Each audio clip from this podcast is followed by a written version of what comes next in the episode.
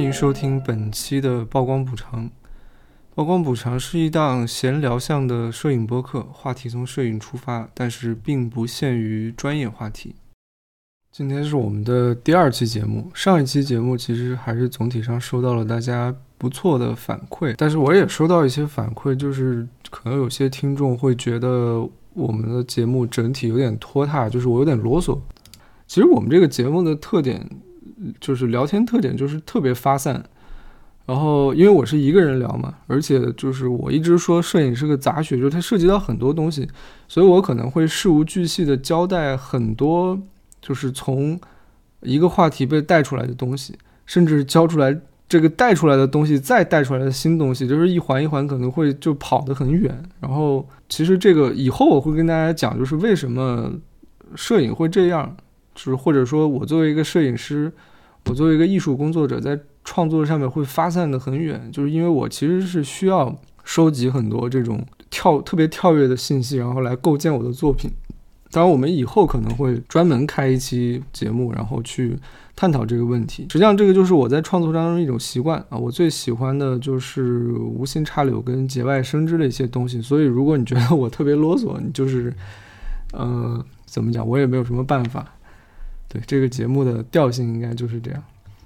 然后我上一期说到，就是，呃，今天我们要聊一聊我自己在创作当中发现的一些事情。然后，因为我最近有一个项目嘛，就是去拍摄中国的北回归线，呃，就北回归线，简单的说就是热带跟温带的一个交界点。然后呢，这是地理上面人为划定的一条呃一条线。然后我最近这个项目就是要通过公路旅行的方式，把这个中国的北回归线从呃广东的潮汕一直到呃云南临沧，然后再到就是。呃，快到边境那边的芒市，两三千公里的这样的一个距离，就是通过公路旅行把这个完全走一遍，然后在这个过程当中拍拍东西。当然，我这个拍摄呢，就是它不它不局限于，或者说我并不想让它成为一个纯记录的东西。我不是说，我并不是说要把北回归线上面的这些人文呀、地理啊，或者是一些什么民族啊，就是乱七八糟这些东西全拍一遍。我对那个其实，嗯，我觉得那些太直接了。我的意图可能是要去挖掘一些更深层的，就是在感受上的东西，或者是把北回归线作为某一个象征，然后去拍一个东西。OK，这个是就是我这个项目的一个背景。呃，但是我觉得就是我会在接下来的几期节目里面，根据呃或者说从这个项目出发去聊到很多有意思的问题，因为我大概一月十九号，对，一月十九号我到的汕头，然后从汕头出发，开车开了二十几天。然后在这个北回归线整个的这趟旅程旅程当中，发现了非常多好玩的事情。然后我就一件一件聊吧，跟大家就是用这种呃闲散的方式，就是聊一些有的没的的问题。但是有些问题，我觉得它还是很好玩的。呃，今天要跟大家聊的，就是为什么很多城市的雕塑上都喜欢放个球。就你肯定见过那种小时候你学校里面啊，你学生时代在大学里面，或者是你的。城市九十年代、两千年初的时候，城市中心的那个地标，它有时候会有个雕塑嘛，雕塑上面就喜欢呃，要么就是顶个球，呃，有的时候它也不局限于顶个球啊，它有可能是什么东西踩个球，或者什么东西吹个球，然后还有一些东西被球包围或者是在球里嘛，而这就是九十年代到两千年之后的一种非常常见的城市雕塑的一种形式。为什么会发现这个，或者说为什么会想到这个问题？其实是因为。呃，我在拍北回归线这个项目的时候，我设定了一个，就是我会设定很多规则。我拍摄会设定很多规则，然后其中的一条规则就是，我要去每一个北回归线纪念标志，就是中国修了很多北回归线标志塔，就是大概一共有十一个，然后现在我能去到的有七八个吧，就是在每个省都有那么几个。然后呢，我就去到这些北回归线塔，我就注意到一个现象，就是很多的北回归线雕塑，它的设计风格也是那种顶个球，什么东西几根棍子顶个球，或者是一个支架顶个球，一个圆拱顶个球，反正就是差不多是这种。有些球是那种地球，然后有些球你就不知道是什么球，反正他就很喜欢顶个球。我有一个北回归线的一个项目群，那这个群里面主要是我的一些工坊成员，还有一些居住在北回归线上一些我的朋友。还有跟这个项目就是有种种的关系的一些人。就是有一天我在路上的时候，就跟大家提到这个问题，我拍了一张汕头南澳岛的那个那个自然之门，就是那个北回归线的雕塑那个标志。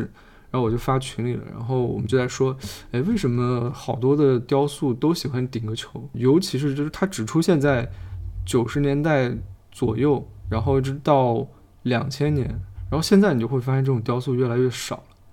然后就是在这个二三十年的时间里面，就有很多这样的雕塑，于是就所有人都很困惑，就是一个无关紧要的问题，真的你不知道，你你平时不去关注这个问题，它就不会影响你。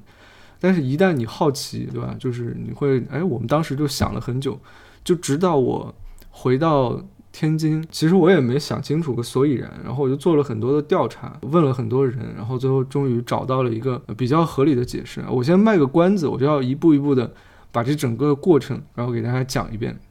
首先，呃，我觉得大家会注意到，就是有球形元素的雕塑，这种顶个球的雕塑，其实在前几年有一段时间网上特别火。这种雕塑由于太多了，然后就被网友疯狂吐槽，觉得几个棍子顶一个球，然后能解释出来各种好玩的含义，对吧？其实我是觉得大众也开始发现这种雕塑非常的潦草，然后就开始进行一些吐槽，觉得可能觉得自己就是被糊弄了，或者是希望看到一些更呃更走心的雕塑吧。然后呢，呃，北回归线上的这一系列雕塑，就是在我们开始说这个问题的时候，我觉得我要把这些雕塑大概的都介绍一下，就因为我觉得它特别具有代表性，因为这些雕塑最早的是，应该我没记错是从一九八一九八四年开始建的，呃，第一个在广东分开。对，在在分开这个地方，然后一九八四年建了一个北回归线雕塑，然后一直到最后一个，好像是在二零一五年，是在汕头的这个就建的特别的大。就这些雕塑，我之所以说它具有代表性，是因为它可能可以被看作就是中国在改革开放之后的一个公共雕塑简史。虽然就这么几个雕塑，但是你明显的可以看到就是这种雕塑风格的变化。那么我们就从第一个雕塑开始说，就是广东分开的这个雕塑。这个北回归线标志是在一九八四年建成的，具体的日期应该是在一九八四年六月二十一号。呃，为什么是六月二十一号？其实很多北回归线的雕塑都是在六月二十一号这一天建成或者是揭幕的，因为六月二十一号是夏至嘛。然后，呃，北回归线的地理属性就是在夏至这一天的时候，太阳是在太阳在中午的某一个时间，它是在北回归线正上方的。也就是说，你现在在这个北回归线的这个位置上立一个杆子，然后是没有影子的，就是立杆不见影。所以分开的这个第一个北回归线标志是建。建成于一九八四年六月二十一日，哦，但是我我补充一个信息，就是实际上在我这趟呃旅程当中，我就发现，实际上第一个标志可能在六十年代就有了，在广东的从化附近，只是在那里放了一个水泥桩，大概标记了一下那个位置，然后后来到八几年的时候，才在从化又修了一个更标准的、更大的一个、更正式的一个北回归线塔。我们待会儿说从化的那个，反正就是大家知道，其实，在八四年之前是有一个北回归线标记的，但那个不能称为一个雕塑，或者也不能称为一个北回归线的标志塔。所以严格意义上来说，分开广东分开的这个这个标志是中国的第一个北回归线标志塔。然后呢，这个标志塔它主要的形态是它的下半部分是枣红色的瓷砖和金属框架的构成，就是那个瓷砖贴在金属框架之上，中间应该是空心的，我还上去敲了一下。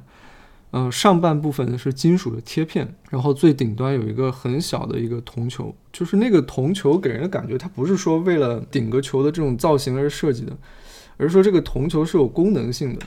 呃，在这个铜球的中心有一个开孔，这个开孔呢是为了让人们能够在夏至的时候检验太阳直射的现象而设计的。也就是说，在六月二十一号这一天中午的十二点多少分，然后，嗯，这太阳会出现在北回归线的正上方嘛，然后你就能控。透过这个开孔看到，就是这个开孔正下方塔的那个呃基座那个位置有一个光斑。呃，我能查到的资料是说，这个铜球的直径是零点六二一米，然后它就是就是所谓的说法是暗示这个北回归线的日期嘛。它属于一个公共雕塑啊。这里我想补充一个历史背景啊，就是我国的公共雕塑，尤其是包含。审美功能的这种公共雕塑，应该是在八十年代之后才逐渐出现的。就是到了九十年代的时候，因为改革开放嘛，然后文化这个什么蓬勃发展，然后到了九十年代之后，这样的雕塑，城市的雕塑才被大量的建造。而这些雕塑呢，往往也会反映他们所在的那个特别具体的时代的某种审美。比如说，分开这个北回归线的标志，其实就我当时在那看的时候，我就感觉它散发着一种非常就是接近那种呼杰马斯的味道。就是呼杰马斯其实是苏俄国立高等艺术和技术工作室这个俄文的缩写。说白了呢，其实这个这个北回归线塔分开这个北回归线塔的。嗯，风格就是有点偏那种苏联审美，对吧？八十年代出现这种风格的雕塑，其实是非常合理的。就毕竟在过去的非常长的时间里面，中国的各种建筑啊，或者是纪念碑啊、雕塑啊，嗯，都都是受到这个苏联风格影响的。你最多的看到的，应该就是那种赫鲁晓夫楼。到现在的话，你在。大城市就是啊，中国的各种城市吧，小县城都有，就是那种你会看到非常多的那种赫鲁晓夫楼。然后分开的这个北回归线标志，在所有的北回归线塔当中啊，它的这个线条算是最锋利，然后最具有几何构成感的一件，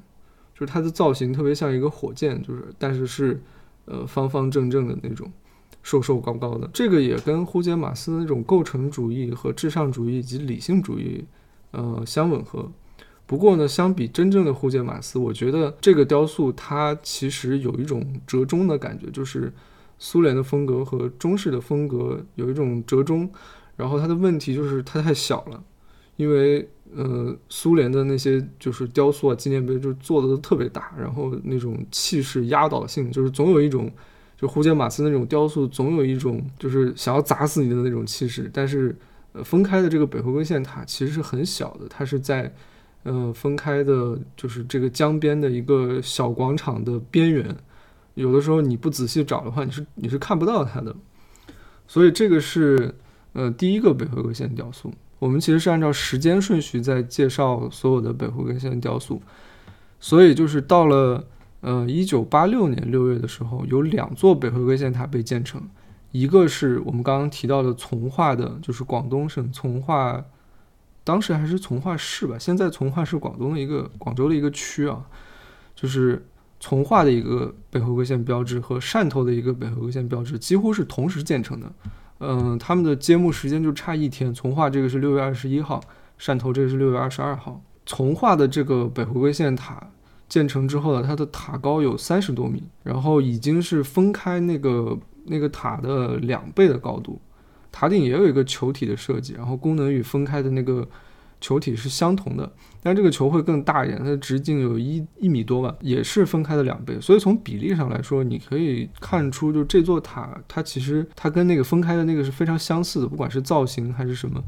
呃，就是这种整体的风格是相似，然后它放大了，整个放大了一些啊。我们就说形态上，这两个塔有很多相似之处啊。塔这个塔基都是几何四分的这种几何形状设计，然后塔身是逐渐收束的成火箭状。但不同的是，从化的这个塔，它除了更高，然后它在这个设计当中也加入了一些曲线，整体的细节也要比分开的那个塔要更丰富一些，气势。当然是有了，但是整体却显得又比较圆润，然后就更有那种。折中的观感了，呃，不过我认为，就是我自己的体验是，从化的这个北回归线公园应该在我们所有我去到的所有的北回归线公园里面是最好的一个。就说白了，我觉得它特别务实。嗯，我认真看下来，就是觉得，就这个公园啊，它完全不会把自己当做是一个旅游景点去设计，它的科普做得非常好，就是在那个塔的附近那些宣传栏里面放了大量的，而且是有效的资料。我之前在网上查不到的很多东西，然后在那个宣传栏里。里面其实都是有一些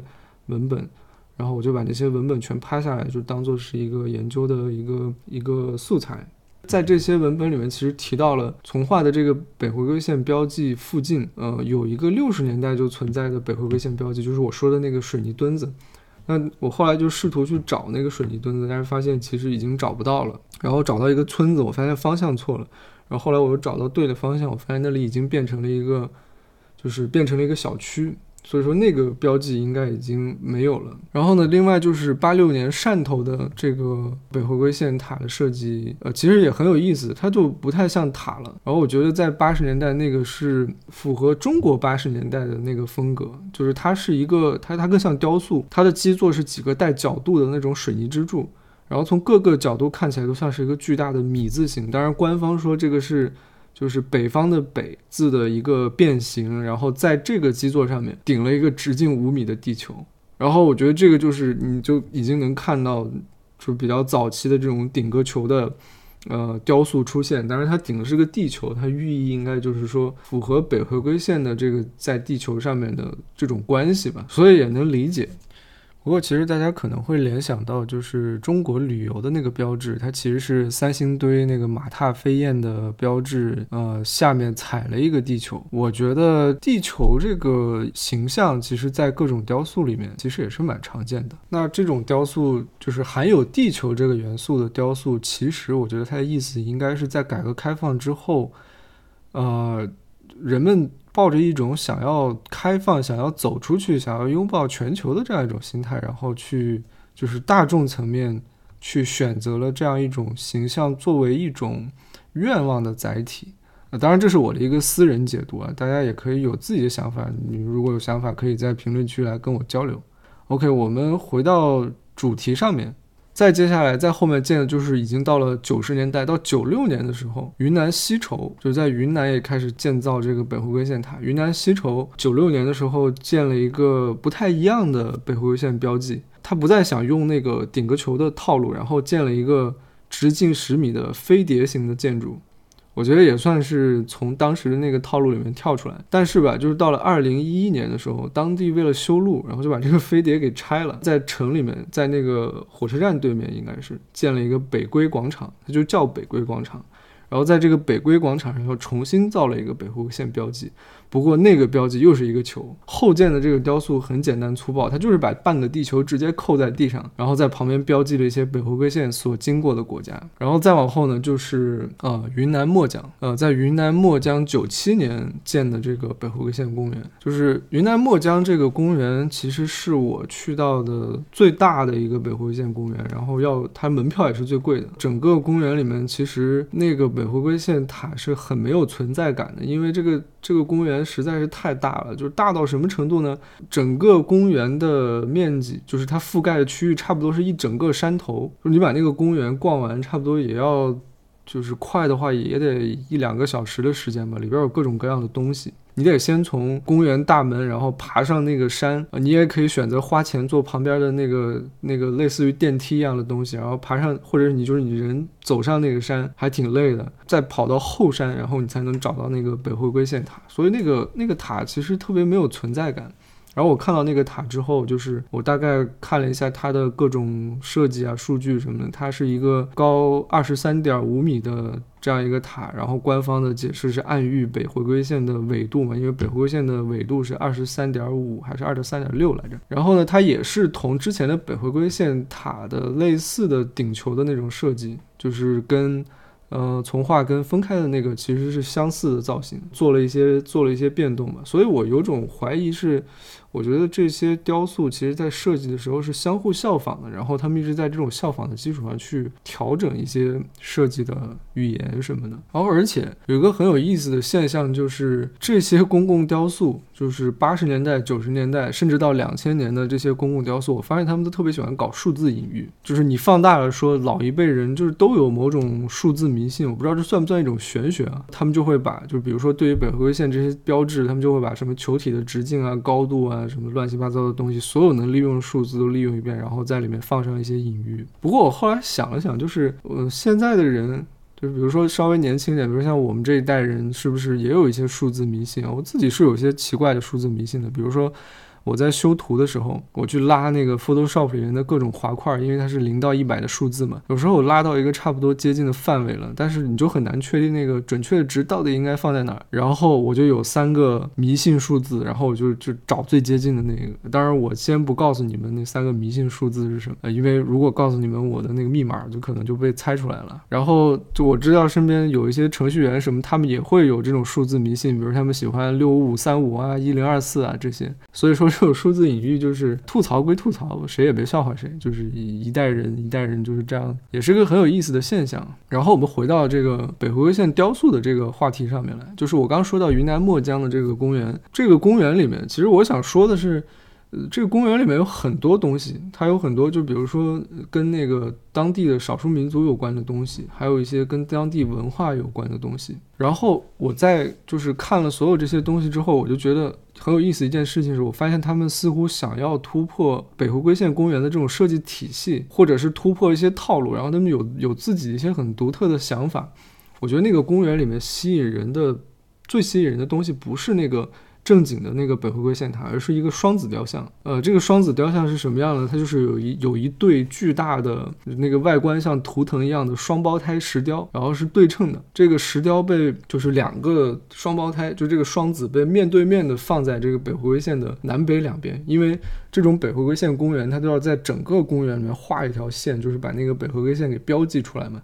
然后在这个北回归线的南边和北边，就是各放了一个这个石像，然后他们是一对双胞胎的这种形象。嗯，然后这件雕塑本身它的就是服装啊，然后它的元素什么的，是有很多云南本地的这种民族元素的。然后说到这个，就是我不得不提一个背景，就是云南墨江这个地方，我发现。一个好玩的事儿是，他不知道从什么时候开始搞了一个，呃，这种双胞胎的概念出来，就是墨江被叫做什么双胞胎之城还是之类的，反正他就这个地方跟双胞胎有很大的关系。这个事儿也挺有意思的，就是为什么会这样，是因为说这里特别容易出双胞胎。然后我当时在墨江就读了一些文章，做了一些搜索，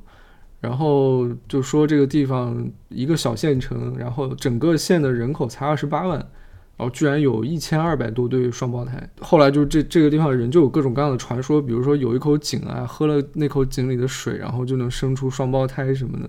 呃，各种传说。甚至呢，后来就是每年墨江这个地方搞起了双胞胎节，就是他们会邀请全世界的双胞胎过来，然后一起就是组织一些活动啊，就一起庆祝啊什么的。总之就是有这样一个概念。然后具体的关于双胞胎这件事情，咱们先按下不表。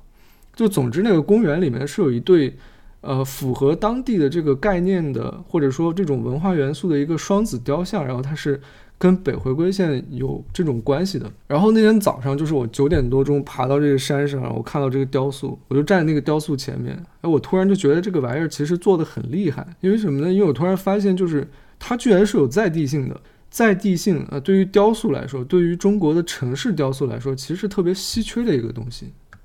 就是从另外一个层面看，你会发现，就是在云南的这几个云南中部的这几个县，然后墨江有一种，它在经济上面，它在城市建设上面，整个城市的这种状态上面，有一种鹤立鸡群的感觉，就是你觉得它莫名其妙的建得非常的好，然后跟其他城市一比，就是你觉得这个地方还挺繁华，人特别多，来旅游的人也多。而我觉得其实原因就特别简单，他们找了很多方法，比如说去。制造这种双胞胎文化呀，然后去建这个巨大的北回归线公园，可能他们还有些其他的东西，而导致他们旅游特别好，来来旅行的人很多。就是包括我观察那个酒店什么，就是墨江这一块的酒店，墨江整个县的酒店的档次要比其他几个县的档次，就我觉得要高那么几个层次。所以说你就会发现这个地方经济还不错。呃，我们前面提到了，就是那个雕塑，我觉得它有在地性嘛。然后在地性和旅游经济这两件事情放在一起说，就非常好玩了。就是你会发现啊，就是旅游的核心之一其实就是在地性，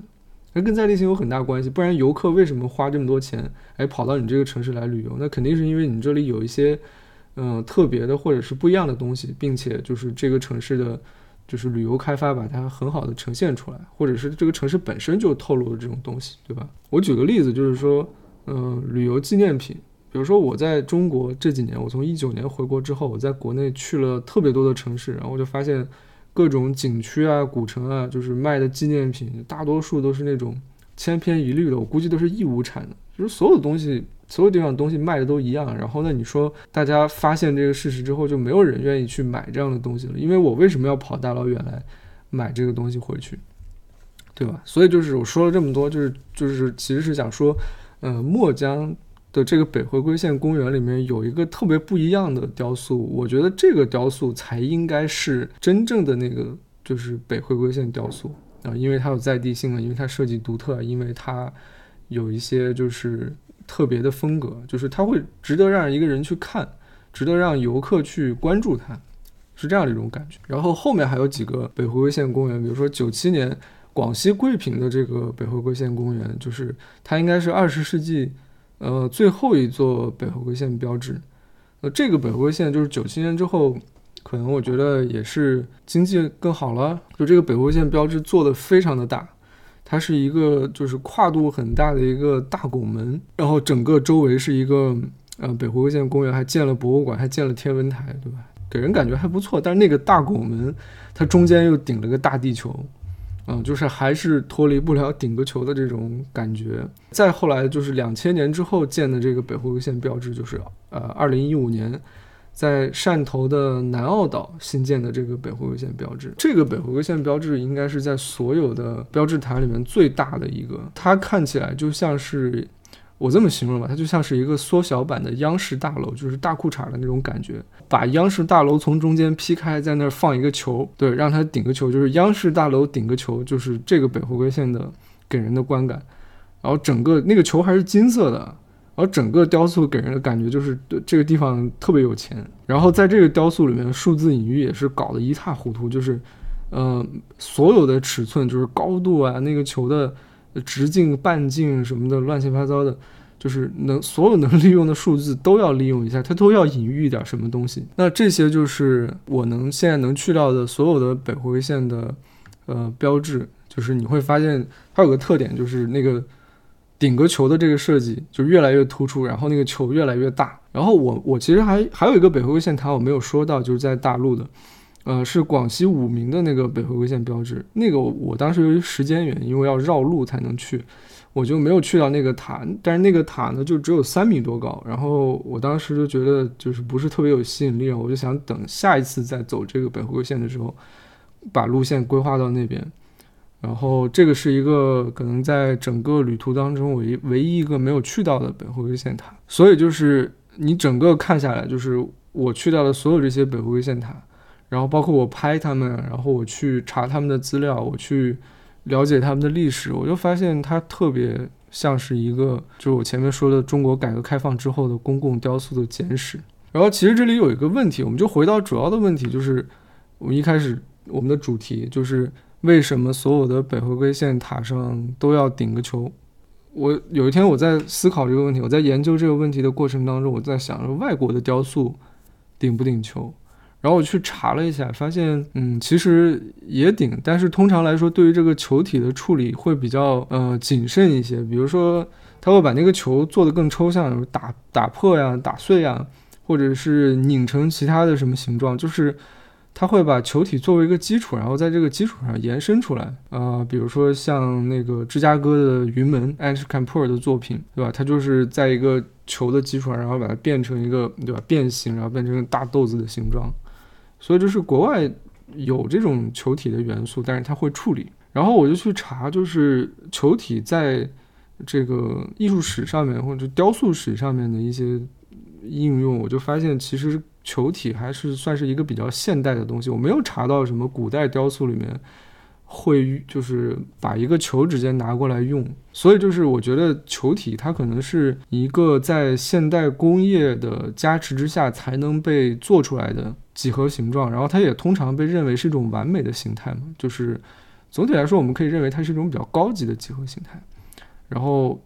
它为什么会认为完美和高级呢？就是因为球体的对称性和均匀性。然后作为城市雕塑来说，我觉得在中国是它被大量应用，就是这是我预设的一个观点啊。我觉得球是一个最简单的视觉语言，并且它看起来没有毛病啊。圆作为一种基本的抽象符号，它可以被解释出来各种各样的意思。同时呢，就是相对来说加工是比较容易的，因为你只要把一个把球弄圆了就可以，你不用去考虑那些什么审美的问题啊，或者是加工的这个艺术处理的问题。所以应该是我猜应该是这个原因。然后后来就是我做了很多研究，我就去我就试图去找到这个问题的，嗯，真正的一个就是具有说服力的一个原因。事实上，我之前在。呃，就是我在整个旅程的过程当中，包括之后跟很多人讨论，大家说，大家纷纷表示这个现象很常见，但是没有人知道为什么。然后我们就简单推断了一下，就是跟我刚才的，嗯，前面的一些结论是一样的，就是这样的顶个球的雕塑，其实主要是出现在九十年代到两千年初的这二三十年左右。然后从另外一个角度去看，就是你发现，在这二三十年里面。然后这类的雕塑出现在全国各地，但是它没有没有相互商量的痕迹，就是一下就是如雨后春笋一般的出现在各种学校里面、小区里面、城市的中心作为地标，对吧？然后有了这些推断呢，就是它也不能带来一个呃明确的结论。然后在相当长的一段时间里，我就说，我就只能说这个球它可能是一个，就是确实是个很好用的元素吧。然后随便拿几根棍子顶一顶，就像是艺术一样。然后后来，直到有一天，本来我是干另外一件事情，我去那个淘宝找一个模具厂，因为我自己要做一个装置。然后我去淘宝找模具厂的时候，我就发现，其实那个公共雕塑是一个产业来的。然后我就顺藤摸瓜，在淘宝上找到了很多的那种雕塑厂，就全国各地有很多这种雕塑厂。他们看起来就是每个每个淘宝页面你打开之后，它都会给你大量的那个雕塑的。样本嘛，就是它的效果什么的，就是类似于一个参考。你在里边选选中哪个，你就造哪个。但是二零二四年，就是现在看起来，他们已经不再做那种顶个球的雕塑了，然后是在做一些更抽象的玩意儿，就是把那个三零四不锈钢揉成各种各样奇怪的形状。如果说九十年代这个产业就存在的话，那我觉得他们到现在应该是已经就是进行了某种工艺升级，就是他们觉得造太多球，那球太多了，就不能再造了，然后就去。把那个球变成各种各样抽象的东西，对吧？然后同时后来的这个工艺水平啊和机器啊，然后工厂什么的也更好，它能实现更多的就是变形和抽象，然后就不再造球了。这个这个推断，我觉得是就是我当时觉得还是合理的。然后我就想验证这个东西，我就按照这个雕塑厂和雕塑产业的这个思路去做搜索啊。于是我最后就找到一篇文章。是邱志杰在二零一六年的一个演讲里面提到这个事情，然后那个演讲也被呃文本化了。呃，先就是顺便说一句，邱志杰是一个艺术家，然后他现在是中央美院呃实验艺术的教授。然后就是邱志杰做了在二零一六年做的这个演讲是关于公共雕塑的，呃，然后他提到了一个就是我从来没有听过的机构，我在这篇文章之前我是不知道有这个机构存在的，叫什么呢？叫城雕院。呃，应该全称就是城市雕塑院这样一个机构。我是，反正我是完全没有想到，就是会有这样的一个，对吧？就是管理部门是做这个事儿的，管到这么细。不过这个机构的存在呢，就是我知道它的存在，让一切都变得合理起来了。然后邱老师在后面的演讲里面就说到。他讲了一件事情，说他跟一个雕塑厂的老板打交道，然后在聊天的过程当中，那个老板从电脑里面找出来了大概三千多张效果图，就全是那种各种各样的顶个球的雕塑。然后那个老板怎么解释这这些雕塑呢？他就说，哎，几根棍子顶着一个球就叫升华，呃，一个花骨朵，呃，长出几根柱子就叫孕育，然后几根棍子捆在一起就叫团结，呃，象征着什么五套班子的团结。然后如果平一点的话就是看开拓，哎，斜线一点就叫腾飞，是吧？最近几年的这个方式就是再造一个彩带，然后叫喜气，然后围成一个球就叫和谐，是吧？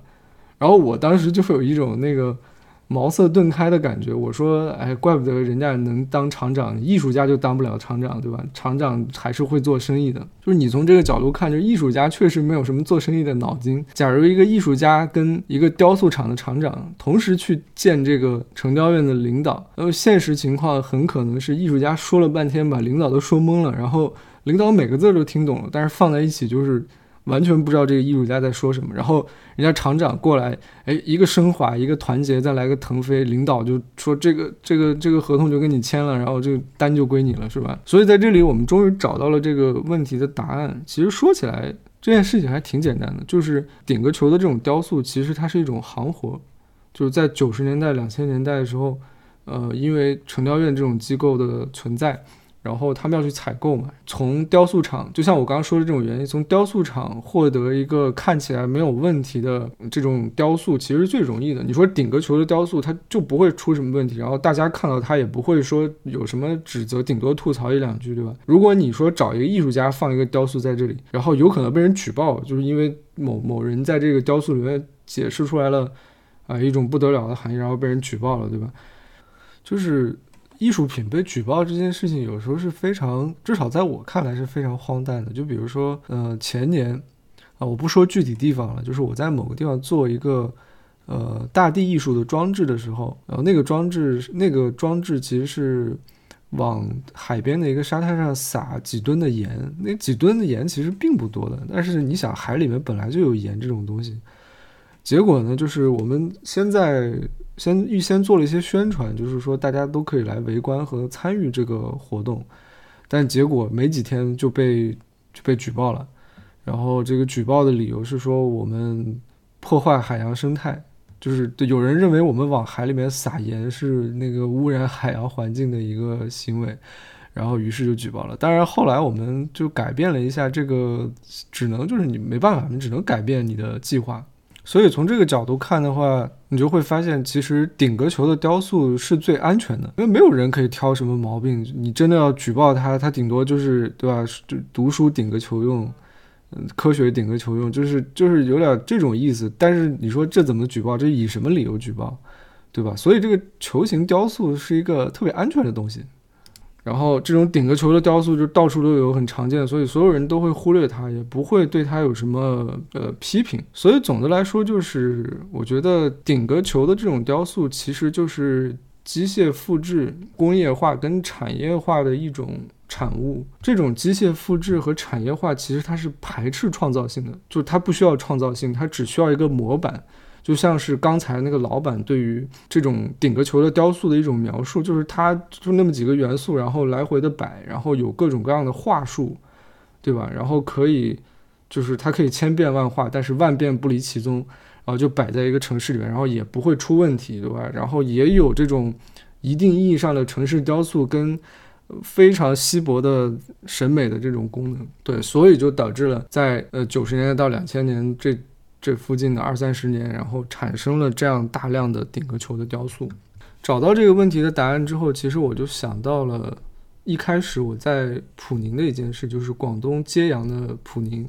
哦，我当时是从离开汕头之后就去了普宁嘛，然后我跟一个当地的朋友，呃，他叫硕纯，然后我跟硕纯在逛这个，就是硕纯在带着我逛普宁的各种老建筑，然后就是很多是他就是小时候经常去游荡的一些老建筑群什么的，